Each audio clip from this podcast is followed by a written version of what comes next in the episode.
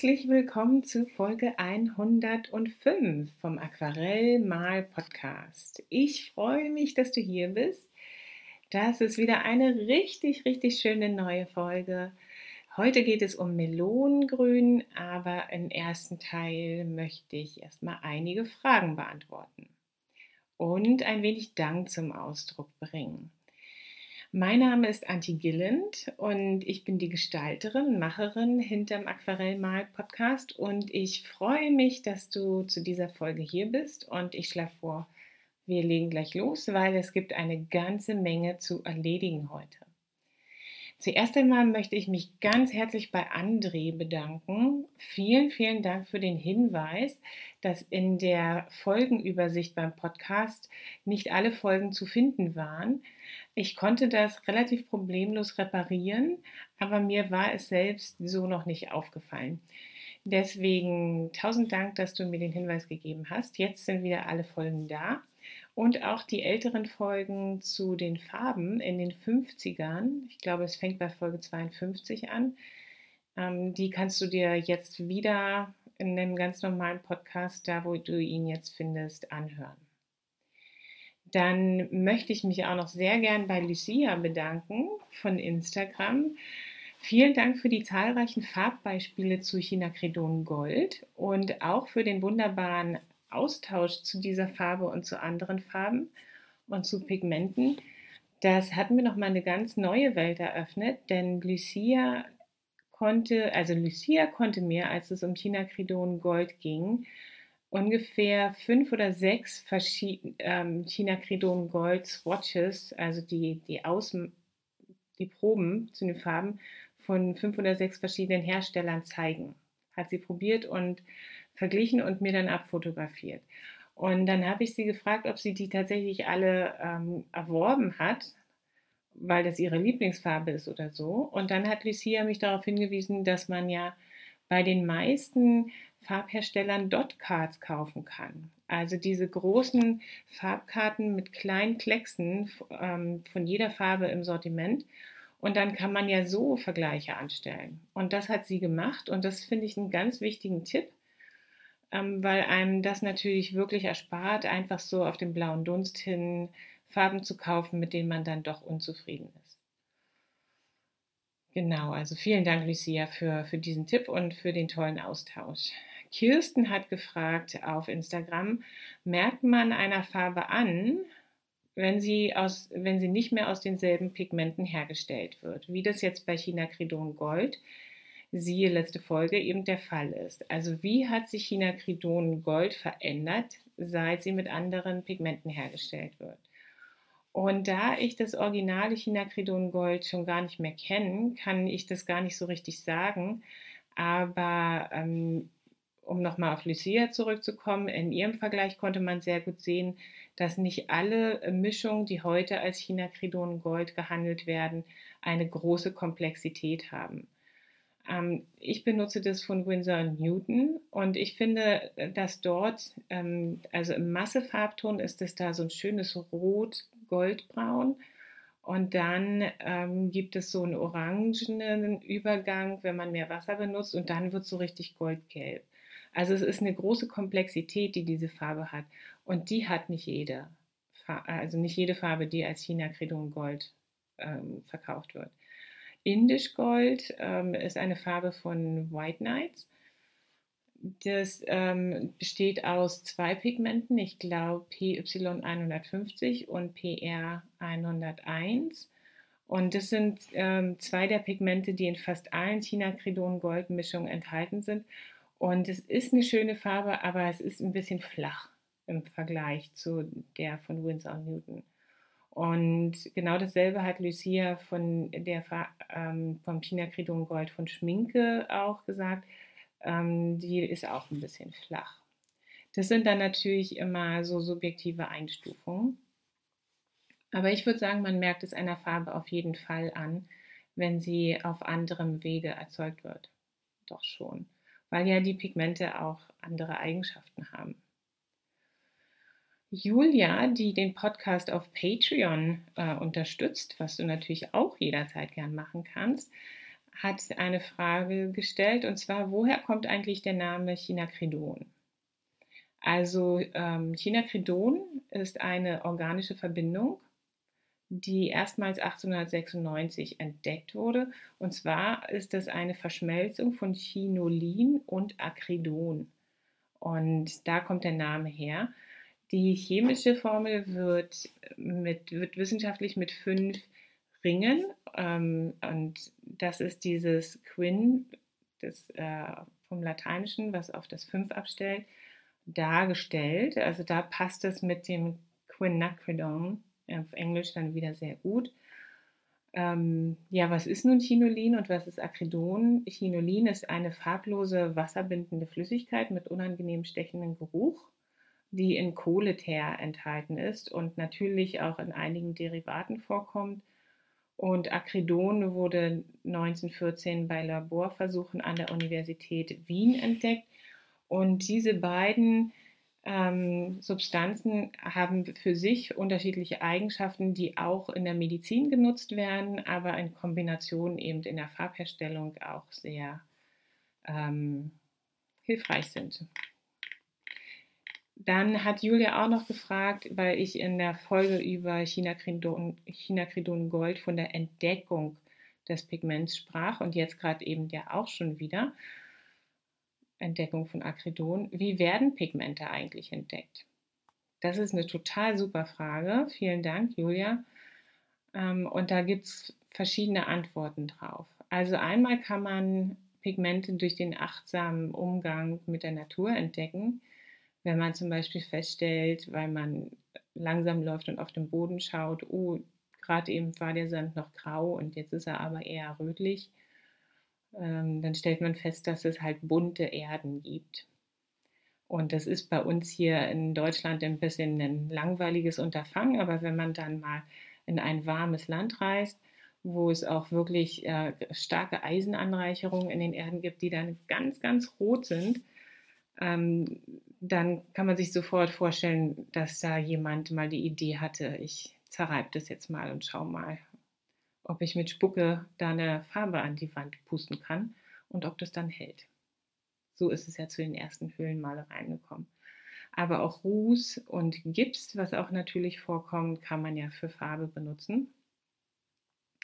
Dann gibt es äh, die Extraktion von pflanzlichen Farbstoffen, auf die man per Zufall stolpern kann, weil vielleicht mal eine Pflanze ein bisschen lange im Wasser gelegen hat und dann war das Wasser auf einmal rot oder blau und so ist man dann vielleicht auf die ähm, ersten Textilfarben gekommen. Und da ist es ja dann nicht schwer, den Sprung zu machen von der Textilfärberei in die Herstellung von Farben für die Kunstmalerei.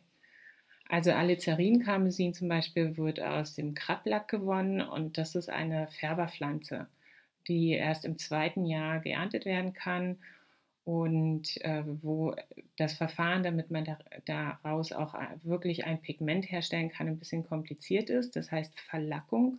Ähm, entweder ich spreche da nochmal drüber oder ich habe das in der Folge zu Rot mal gesagt. Ähm, und dann macht man diesen Teil dann eben heutzutage im Labor. Und im Labor werden Farben entweder zufällig oder auch gezielt entdeckt. Im Jahr 1704 zum Beispiel stellte der deutsche Farbenfabrikant Johann Jakob Diesbach in seinem Labor zufällig preußisch Blau her. Und das war dann die erste chemisch synthetisierte Farbe. Ähm, Ultramarinblau wiederum wurde ganz gezielt synthetisch hergestellt im Labor, um das sehr, sehr teure Lapislazuli-Blau, was sich kaum ein Mensch leisten konnte, ähm, durch einen preiswerteren blauen Farbstoff zu ersetzen.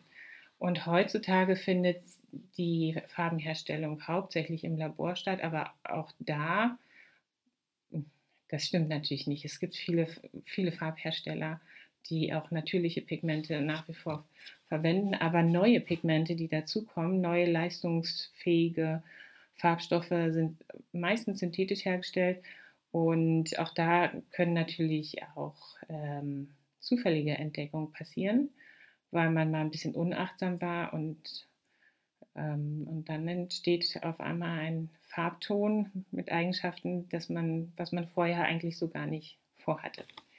Also da gibt es wenigstens drei verschiedene Wege. In der Natur achtsam sein, mit Pflanzenstoffen arbeiten äh, und sich in der Tradition ähm, Anleihen machen und im Labor herstellen, zufällig oder gezielt. Vielen Dank für die Fragen zu China-Kridon Gold. Das können wir auch gern weiter aufrechterhalten, diesen Kommunikationskanal. China-Kridon Gold ist eine ganz tolle Farbe. Und wenn dir dazu noch was einfällt, dann kannst du gerne auf Instagram ähm, zu der China-Kridon Gold Folge. Da habe ich einen äh, Post gemacht, eine Frage stellen oder auch bei dieser Folge. Ab jetzt geht es jedoch um Melonengrün. Ja, wir zeichnen immer noch auf. Sehr gut. Kennst du denn die stechblättrige Maronie? Das ist ein Zierstrauch mit so ähnlichen Blättern wie die vom Ilex. Sie sind hart, glänzend und mit kleinen Stechdornen bestückt. Im Frühjahr fallen die fetten gelben Blütendolden der Maronie auf und wohl auch die glänzenden Blätter. Und aus diesen gelben Blüten werden im Lauf des Sommers pralle blaue Traubendolden. Und diese Trauben kann man übrigens ernten. Die sind essbar und sehr Vitamin C reich und da kann man Marmelade und so draus machen. Meine allererste Assoziation bei der Nennung der Farbe Melonengrün sind tatsächlich unreife Mahonienbeeren, denn sie haben genau die Farbe von Melonengrün, von dem Melonengrün, über das ich heute sprechen möchte. Und das ist ein helles, warmes Grün. Unreife Mahonienbeeren sind so grün, Melonengrün, größtenteils, aber eben nicht ganz. Es gibt einen kleinen Farbverlauf zum Stiel hin und da werden sie manchmal etwas violett, was wirklich ganz, ganz zart und wunderbar zu sehen ist. So eine grüne Beere, die dann über so ein wenig pink violett wird. Im Zwischenbereich ist da ein bisschen pink. Das ist ganz, ganz was Feines. Und wenn Mahonienbeeren dann reifer werden, dann wird der Bereich vom Melonengrün immer kleiner. Dann gibt es mehr Blaugrün und Violett wird halt immer mehr. Und die reifen Beeren sind dann violett. Melonengrün ist jedoch die Farbe der ersten Reifephase. Und ähm, du musst mal darauf achten, im kommenden Jahr siehst du sie bestimmt. Die fallen dir bestimmt auf. Diese Dolden von so hellgrünen Beeren. Ganz, ganz herrlich. Wenn du Mahonien jetzt allerdings nicht kennst, wie kann ich dir die Farbe dann noch näher bringen? Es ist im Prinzip die Farbe ähm, der hellen grünen Schale von Wassermelonen und auch von anderen Melonen, also dieses ganz schöne helle Grün oder auch die Farbe von Kohlrabi das ist Melonengrün. Und ähm, ich zähle dieses Melonengrün, ähm, übrigens, ich sollte dazu sagen, Melonengrün von Mielo, von Mielo Mission. Ähm, ich zähle das eigentlich nicht zu meinen Standardfarbtönen, weil ich so viel Mahonien, Mahonien oder Kohlrabis gar nicht male, sondern weil es für mich eine ganz wichtige Farbe für den Frühling ist. Also diese Farbe ist für mich ganz stark emotional besetzt mit Frühling. Gerade im Frühling benutze ich sie immer wieder und nicht nur in Illustrationen von Pflanzen oder in Landschaftsaquarellen, sondern auch in abstrakten Bildern oder im Art Journal, also in äh, Werken, die sich mit der Emotion des Frühlings beschäftigen. Und in dieser Folge zu Melonengrün möchte ich drei Dinge tun. Ich möchte gern auf die Farbe und ihre Pigmente eingehen. Ich möchte gerne etwas über den Hersteller meines Melonengrüns sagen, also Mielo Mission Gold.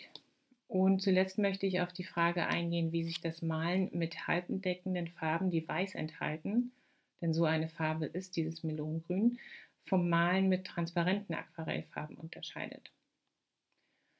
So, dann legen wir mal los. Also Melonengrün und seine Pigmente. Dieses Melonengrün von Mielo, das ich dir heute vorstelle, ist eine Mischfarbe.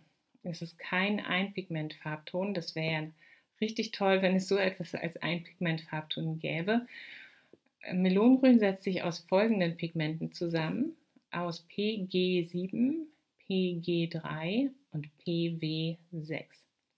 PG7, Pigment Green 7, ist Talogrün.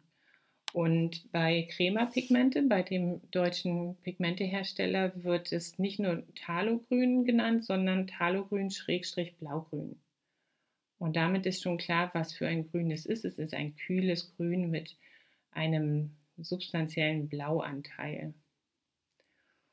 Ein blaustichiges Grün sozusagen. Und das ist die erste Zutat dieser Farbe. Die zweite ist PY3, Mono, also Pigment Yellow 3, Mono Azugelb. Oder ähm, ja, hier wird jetzt gleich wieder klar, warum es besser ist, sich auf die Pigmente zu fokussieren als auf die Handelsnamen. Pigment Y3 hat viele Namen: Studiogelb, Hansagelb, Windsorgelb oder Zitronengelb. Also ich nenne jetzt äh, PY3 mal Zitronengelb, weil ähm, das das ist die Farbe, die, äh, unter der, der Farbname, unter dem ich PY3 kenne. Und Zitronengelb ist ein kühles Gelb, also eins mit einem Hauch von Grün. Ähm, und das ist die zweite Zutat in diesem Melonengrün. Und dann gibt es zuletzt noch PW6, Pigment White 6. Und das ist Titanweiß. Also das ist ein weißes Pigment. Ähm, das heißt, wir haben hier ein kühles Grün, aus dem durch Zugabe von ähm, etwas Gelb ein wärmeres Grün wird und durch die Zugabe von Weiß entsteht dann ein Pastellfarbton, ein etwas wärmeres Mintgrün oder eben ein Melonengrün. Das Melongrün von Mielo ist halbdeckend und weist eine ausgezeichnete Lichtechtheit auf. Ganz interessanter Nebenfakt vielleicht, die aus Russland stammende Farbmarke White Knights bietet seit einigen Jahren ebenfalls eine ganze Reihe von Pastellfarben an in ihrem Aquarellsortiment. Und da gibt es eine Farbe, die Melonengrün äh, enorm ähnelt. Und zwar ist es das Warm Green, warme Grün.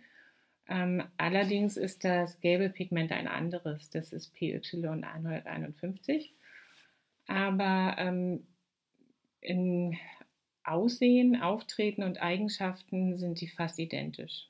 Finde ich auch ganz interessant. White Knights ist auch eine ganz interessante Farbmarke. Aber kommen wir mal auf die Marke ähm, Yellow Mission Gold zu sprechen. Es ist übrigens nicht ganz klar, ob ich den Farbnamen richtig ausspreche. Alle Menschen, die ich kenne, bezeichnen sie immer kurz als Mielo, diesen, ähm, die Aquarellfarben dieses Herstellers. Aber ich habe auf einer Webseite gefunden, dass man Micello sagen sollte, weil es sich auf Michelangelo bezieht. Und ähm, das ist mir jetzt, kommt mir so komisch vor und kommt mir auch gar nicht über die Lippen, dass ich jetzt einfach weiter Miello sagen werde. Also, Miello ist ein Hersteller von Künstler-Aquarellfarben, die für ihre besondere Leuchtkraft bekannt sind. Stand Ende 2023 umfasst das Sortiment 127 Farben und 52 von diesen sind Einpigmentfarbtöne. In der Unternehmensdarstellung heißt es, Zitat, mit Mielo Gold Class Mission ist es möglich, die Leuchtkraft der Farben so brillant und intensiv auf Papier zu bringen, wie sie in der Natur vorkommen. So werden wunderbare Farbergebnisse möglich, die bisher nur mit Acryl- oder Öltechniken erzielt werden konnten, mit all den Vorteilen der Aquarelltechnik. Beliebige Mischbarkeit, glatte Verläufe, feinste Nuancen. Zitat Ende.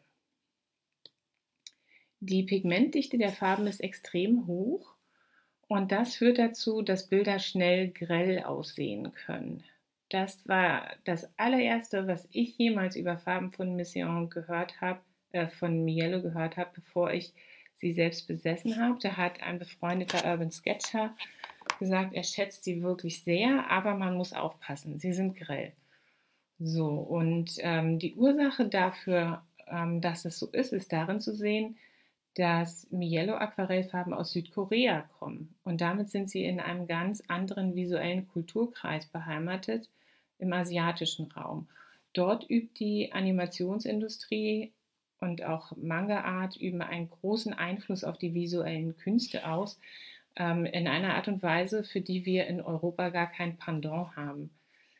Die Paletten in Standardsortimenten, die man dort bei ähm, Farbherstellern kaufen kann, enthalten häufiger grelle Farbtöne und was uns manchmal ein bisschen wundert. Aber das liegt eben daran, dass der Markt dort nicht nur Landschaftsmaler und Blumenmaler anspricht oder enthält, sondern auch ähm, Manga-Art. Und ähm, das ist ja super, dass Aquarellfarben dafür auch benutzt werden. Ähm, insbesondere die Produktion von Hayao Miyazaki und Studio Ghibli, ähm, das sind diese ähm, ein Animationsstudio, was in Tokio angesiedelt ist, ähm, haben einen ganz großen Einfluss auf die Aquarellszene gehabt oder auch immer noch. Und Hayao Miyazaki ist selbst auch ein Manga-Künstler, ist als Manga-Künstler bekannt, vielleicht bei uns nicht so, aber unter denjenigen, die sich dort besser auskennen und in Asien. Mielo-Farben sind im internationalen Vergleich sehr preiswert und sollen es auch sein. Ähm, Hayao Miyazaki zum Beispiel selbst malt mit Farben von Holbein, die ebenfalls sehr preiswert sind. In einem auf Koreanisch verfassten Leitfaden zum Aquarellmalen macht er deutlich, dass er stolz darauf ist, ein Geizhals zu sein, der bei seinen Werkzeugen nicht wählerisch ist. Er sucht nach Zuverlässigkeit und Bequemlichkeit. Holbeinfarben sind für ihn die erste Wahl, weil sie preiswert sind und man mit wenig viel erreichen kann. Das war jetzt ein Zitat. Sie sind preiswert und man kann mit ihnen mit wenig viel erreichen. Und tatsächlich kann man dasselbe auch für die Farben von Mielo sagen. Ähm, und deswegen braucht man sich dann vielleicht an einem grellen Rosa oder Violettton, was in so, einem, in so einer 24er Farbzusammenstellung enthalten ist, nicht stören. Man kann ja durch Mischen mit der Komplementärfarbe sowieso jede Farbe ähm, ein bisschen abdämpfen oder man kann auch immer alles gut ähm, mit mehr Wasser verwenden und dadurch leuchten sie dann nicht mehr ganz so stark. Ich fand es interessant, diese ähm, Erkenntnis, dass in diesem, in einem anderen Kulturkreis, wo, wo visuell andere Standards herrschen, ähm, dann natürlich auch die Aquarellsortimente, die man standardmäßig kauft, andere Farben enthalten. Und dass sie dann so niedrig eingepreist werden, spiegelt eben auch äh, nicht nur wieder, dass die Herstellungskosten wahrscheinlich ein bisschen niedriger sind in Asien, sondern auch, dass man es gar nicht möchte, dass die so teuer sind. Es soll, ähm, äh, also man möchte sich nicht mit dem hohen Preis schmücken oder abheben von anderen, sondern ähm, wichtig ist eigentlich, dass man sein Handwerkszeug beherrscht und dann kann man auch mit ganz preiswerten Farben äh, aus irgendeinem Kasten malen. Der australische Maler Joseph Spookbridge hat mal ähm, in der in der Eröffnungssequenz von einem, einer Mal-DVD, die ich von ihm habe, gesagt, er benutzt jetzt hier die und die Farben. Was weiß ich, ich glaube, der hat Daniel Smith benutzt. Aber eigentlich ist es auch egal, er könnte auch mit Mickey Maus Farben ein richtig tolles Landschaftsbild malen, weil eigentlich kommt es ja nur darauf an, dass man weiß, wie es geht. Und es geht so in die Richtung. Ähm, also, äh, das soll jetzt aber nicht heißen, dass die Farben von Mielo Mickey Maus Farben sind sondern dass man nicht denken braucht, nur weil sie preiswert sind, sind sie schlecht. Und äh, quasi so eine kleine, kleine Nebenbemerkung, ähm, die preiswerten Farben von Holbein oder auch von Van Gogh und von anderen Marken oder auch von White Knights, äh, die können sich durchaus sehen lassen. Die sind einfach nur preiswert, das ist alles. Aber wenn so, sogar Hayao Miyazaki mit preiswerten Farben malt, dann ähm, brauchen wir uns dafür ja nicht zu schlecht sein. Das ist übrigens der Macher hinter Filmen wie Mein Nachbar Totoro, Das Schloss im Himmel oder Nausicaa aus dem Tal der Winde. Ganz tolle Filme. Super, super gut. Ja, ich hoffe, dass dir das jetzt die Marke Mielo ein bisschen näher gebracht hat. Ich kann sie empfehlen. Ich benutze einige Farben von Mielo und wenn ich neue Farben brauche, wenn ich das Gefühl habe, ich habe irgendwo eine Lücke, dann schaue ich auch immer, was Mielo dort anzubieten hat. Ähm, dadurch, dass die Farben so preiswert sind, ähm, ist es auch gar nicht schlimm, wenn da meine Farbe nicht funktioniert, wenn ich sie dort bestellt habe. Also ja, kann ich gut empfehlen. Dann kommen wir mal zu der Thematik, die man beim Melonengrün unbedingt ansprechen muss. Was hat es jetzt mit der Beisetzung von PW6 von Titanweiß auf sich? Ähm, die Patreon-Supporterin Julia hat danach gezielt gefragt, sie fragte, was ist der Vorteil einer Farbe, der weiß beigemischt ist? Das könnte man doch auch selber machen. Ist das nicht eine Marketingmasche, um mehr Farben verkaufen zu können? Und weißes Pigment ist ja eher verpönt im Aquarell, oder? Obwohl, ich, obwohl es richtig eingesetzt natürlich schon wertvoll ist. Ja, vielen Dank, Julia. Ähm, und wenn du auch gerne eine Frage stellen möchtest, ähm, das war jetzt für mich einfach super toll, dass Julia da diese Steilvorlagen in Fragenform gemacht hat, dann mach das gern. Dazu musst du einfach nur auf mein Patreon-Profil gehen und ähm, Supporterin werden für den Preis von weniger als einem Kaffee im Monat bist du dann quasi hinter, den, hinter der Szene, äh Quatsch, hinter der Bühne mit dabei und kannst mitgestalten, wie die Folgen laufen, indem du Fragen stellst oder auch Vorschläge machst. Das ist für mich eine totale Hilfe und ich glaube für dich dann bestimmt auch super interessant. So wie jetzt für Julia, weil ich beantworte jetzt all ihre Fragen. also, ähm, Erstmal Weiß im Allgemeinen. Gezielt eingesetzt kann Weiß natürlich ein super wertvolles Hilfsmittel in der Aquarellmalerei sein. Das stimmt. Das kennen wir ja von den Lichtpunkten. Ähm, also Weiß jetzt in Reihenform eingesetzt. Ne? Wenn wir in einem Auge von einem Vögelchen oder so noch einen Lichtpunkt brauchen, nehmen wir halt ein bisschen Weiß. Aber Weiß in Mischung kann auch zu kreidigen und schlammigen Farben führen. Und es kommt ganz stark darauf an, wie man Weiß einsetzt.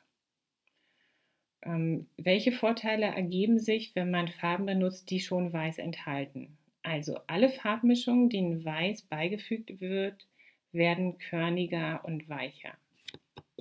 Und das kann bedeuten, dass sie ähm, bessere, natürlichere Farbtöne für Objekte wie Pflanzen, Tiere oder Wolken ähm, in Mischung ergeben. Also dass du ähm, etwas gebrochenere Farben ermischt, ohne dass du dich da großartig für anstrengen musst und du musst auch nicht drei Primärfarben benutzen, um diese ähm, Abtönung zu erreichen. Das ergibt sich durch die Zunahme von Weiß.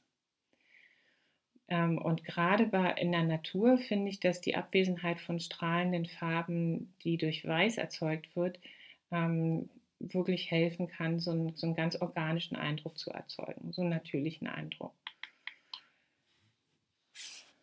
Das könnte man natürlich alles auch mit ähm, Weiß extra machen, indem man es so einfach zunimmt, aber ich komme gleich auf den Vorteil zu sprechen, den es hat, wenn das Weiß schon zu, äh, also in der Mischung enthalten ist. Einen ganz großen Vorteil weisen Farben mit PW6 oder PW4, also das sind die beiden weißen Pigmente, jedoch auf, die Farben ohne diese Pigmente nicht haben. Sie lassen sich viel leichter abheben. Die Technik, äh, das ist die Technik, bei der einmal aufgetragene Farben mit einem feuchten Pinsel dann wieder später entfernt werden. Entweder wenn sie noch nicht ganz getrocknet sind, also in so halbtrockenem Zustand, kann man sie dann wieder runternehmen oder wenn sie schon ähm, komplett getrocknet sind, dann muss man vielleicht über die Stelle, wo man die Farbe wieder abheben möchte, mehrmals rübergehen. Und das funktioniert bei Farben, die weiß enthalten, viel, viel leichter. Das funktioniert generell bei halbdeckenden und deckenden Farben leichter. Das ähm, habe ich vorher so auch noch nicht gewusst, aber ähm, das finde ich einen enorm wichtigen Vorteil. Wissensvorteil, aber auch in der Praxis natürlich. Und ähm, wenn man eine deckende Farbe über eine transparente Farbe legt, lässt sich die dann auch wieder leichter abheben. Andersrum ist es ein bisschen schwerer.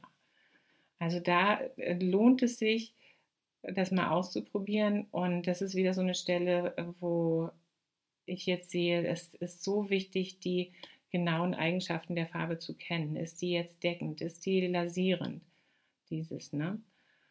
Ähm, natürlich ist die Verwendung von weißem Aquarell vielerorts verpönt. Das sehe ich auch so wie Julia und das begegnet mir natürlich auch überall. Aber das war nicht immer so. Und das äh, unterliegt wahrscheinlich auch so zeitlichen und kulturellen Schwankungen. Winsor Newton hat ab 1834 ein besonders feines Zinkweiß offeriert, direkt für Aquarellmaler. Also damals gab, war es eine günstige Situation für Weiß im Aquarell. Und das wurde unter dem Namen Chinese White ähm, hergestellt und angeboten. Bruce McAvoy auf handprint.com schreibt darüber und er erklärt, Zitat, Künstler verwendeten diese neue Farbe als hochreflektierende Grundfarbe, die direkt auf das Papier aufgetragen wurde, als leicht trübendes Pigment, um Lavierungen ein trübes Aussehen zu verleihen. In Klammern, das ist eine Technik, die von ähm, Turner entwickelt wurde, Klammer zu, und sie äh, auch als opakisierendes Additiv, also um eine Farbe durch Zugabe deckender zu machen ähm, das Standard Aquarellpigmente in Gouache umwandelte, quasi beim Malen. In Klammern unmodifizierte oder transparente Aquarellfarben konnten weiterhin zum Lasieren oder für kontrastreiche Farbeffekte verwendet werden. Klammer zu. Mit einer dicken Schicht Gummilack überzogen erreichten diese Gemälde eine Farbbrillanz und eine gleichmäßige Oberfläche, die in einigen Fällen von Ölgemälden nicht zu unterscheiden war. Das heißt, für den Wettkampf unter Künstlern und für die Etablierung des Aquarells als ähm, ebenbürtiges Medium neben der Ölmalerei war Weiß sehr, sehr wichtig. Und sogar eine Grundierung mit Weiß. Also das ist ganz, eine ganz frappierende Erkenntnis.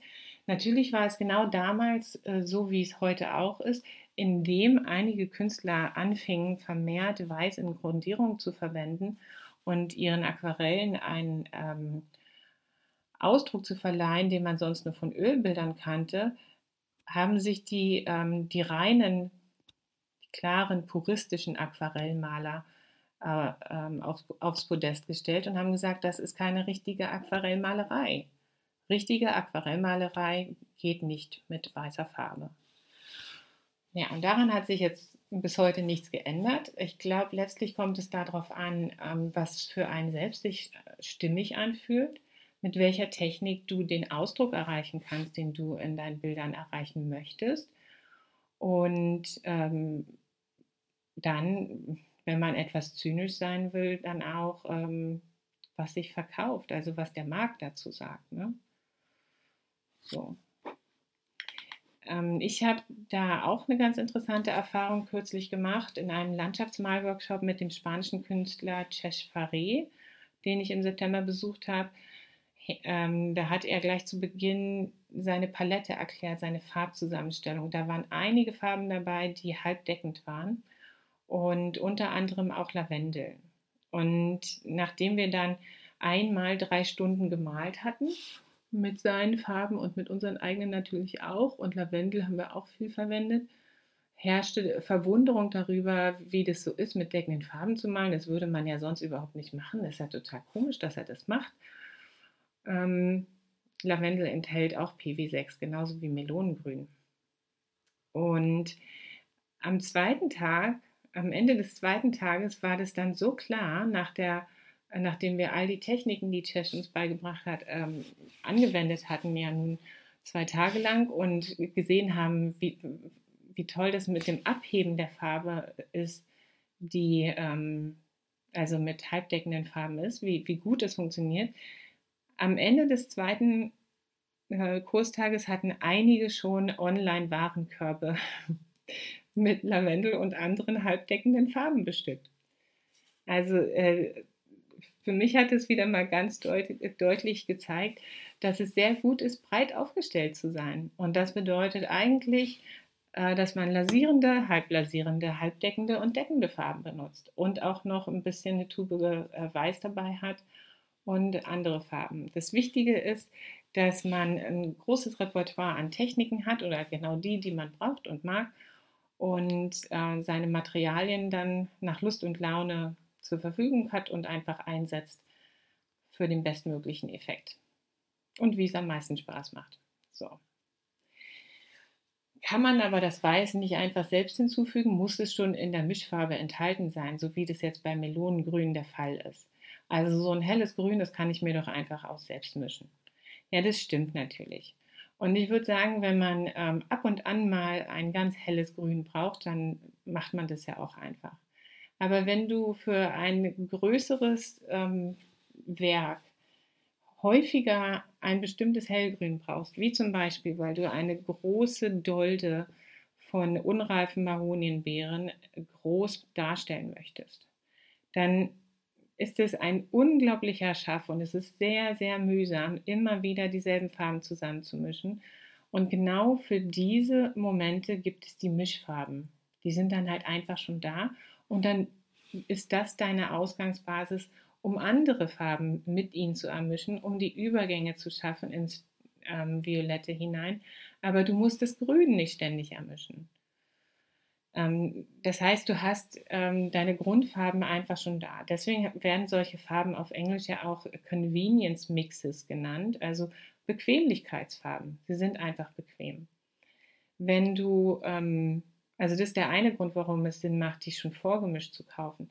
Der andere ist, wenn du eine Bilderserie erstellen möchtest, zum Beispiel zum Thema Frühling. Ich habe das vor zwei Jahren mal gemacht, glaube ich, oder letztes Jahr ich weiß es nicht so genau. Es ist Winter. Ich, ich bin in dieser Gefühlswelt gerade nicht mehr drin.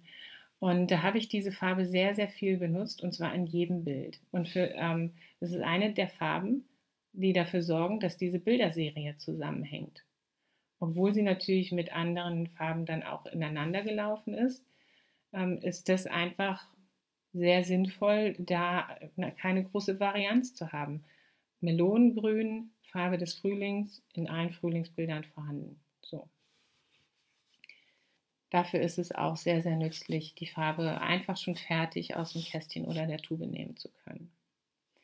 Und ob es eine Marketingmasche ist, das mag schon sein. Äh, man muss sich ja manchmal schon wundern, warum es ständig neue Farben gibt. Also die Farbsortimente bei allen Farbherstellern wachsen ja immer mehr.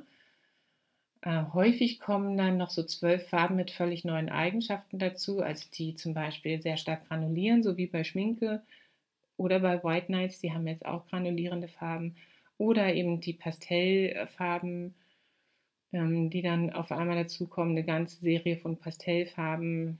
Ähm, manchmal werden aber auch neue Farben entdeckt, in Anführungsstrichen, im Labor und ähm, weisen neue Eigenschaften auf und ähm, dann wird es natürlich vermarktet. Aber ob das nur eine Marketingmasche ist, ich weiß es nicht. Also ich, ich bin ganz froh darüber, dass es so eine große Vielfalt von Farben gibt. Und ich verstehe auch, dass wenn man die Farben dann anbietet, dass man sie auch vermarktet. ich sehe es schon eher als Vorteil an, diese, diese ähm, Bequemlichkeitsfarbmischung dann auch in der Tube einfach so kaufen zu können. Ja. Genau, also Julia, da danke für deine Anregung. Finde ich super, super gut, dass du mich da angepiekst hast, da noch mal reinzugucken. Und ich freue mich auf Fragen zur nächsten Farbe. Ich habe hier schon mein Döschen. Ich ziehe jetzt mal die neue Farbkarte. Also Moment, jetzt darf ich aber nicht reingucken. Ich gucke jetzt gerade an die Decke und wühle an dem Kästchen rum und habe gezogen. Uh, habe gezogen Azomethin Grüngold. Aha, das ist eine ganz interessante Farbe, die viele Leute richtig doll mögen. Das weiß ich, weil ich das schon oft gehört habe. Azomethin Grüngold muss ich sofort an Irene denken. Ähm, das ist die Farbe für die nächste Folge. Da, ich glaube, ich muss dann endlich mal was zu, diesem, zu dieser Azzo-Geschichte sagen. Die kommt in so vielen Farbnamen vor und ich möchte mal herausfinden, also ich weiß es, eine Azzo-Brücke ist eine äh, Stickstoffbrücke, aber ähm, mehr weiß ich auch nicht. Ich gucke mal, was es mit Azzo auf sich hat und Azomethin Grüngold, warum das so heißt. und wo man das gut einsetzen kann für alles weitere. Da ähm, frage ich dich jetzt, was interessiert dich an Azomethin Grüngold? Von Van Gogh sage ich mal dazu. Ich habe das von Van Gogh, aber dieses Grüngold in diesem Farbton von Azomethin Grüngold von Van Gogh gibt es fast überall. Wenn das eine Farbe ist, die dich begeistert, die du auch gern benutzt, dann sag mir doch mal, wofür du die am liebsten benutzt. Und ähm, falls es da irgendwelche Fragen zu gibt, schick mir die gern. Ich mache einen Post zu dieser Folge auf Instagram und hoffentlich diesmal auch wieder auf meiner Webseite. Das habe ich bei China Credon Gold, glaube ich, gar nicht gemacht. Dann gibt es einen Post dazu auf Patreon, den kannst du dir angucken. Und wenn du da Supporter wirst, kannst du sowieso viel, viel mehr Fragen stellen und äh, kriegst auch noch mehr Hintergrundinformationen. Genau.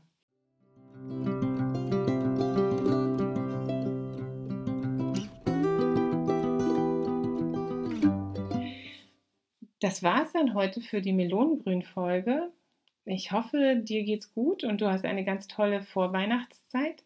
Und wenn ich mich das nächste Mal melde, bin ich wahrscheinlich schon im Weihnachtsurlaub in Tennessee. Und dann werde ich dir von Azomethin Grüngold erzählen oder vielleicht vorher erst nochmal von der Natur dort in Tennessee.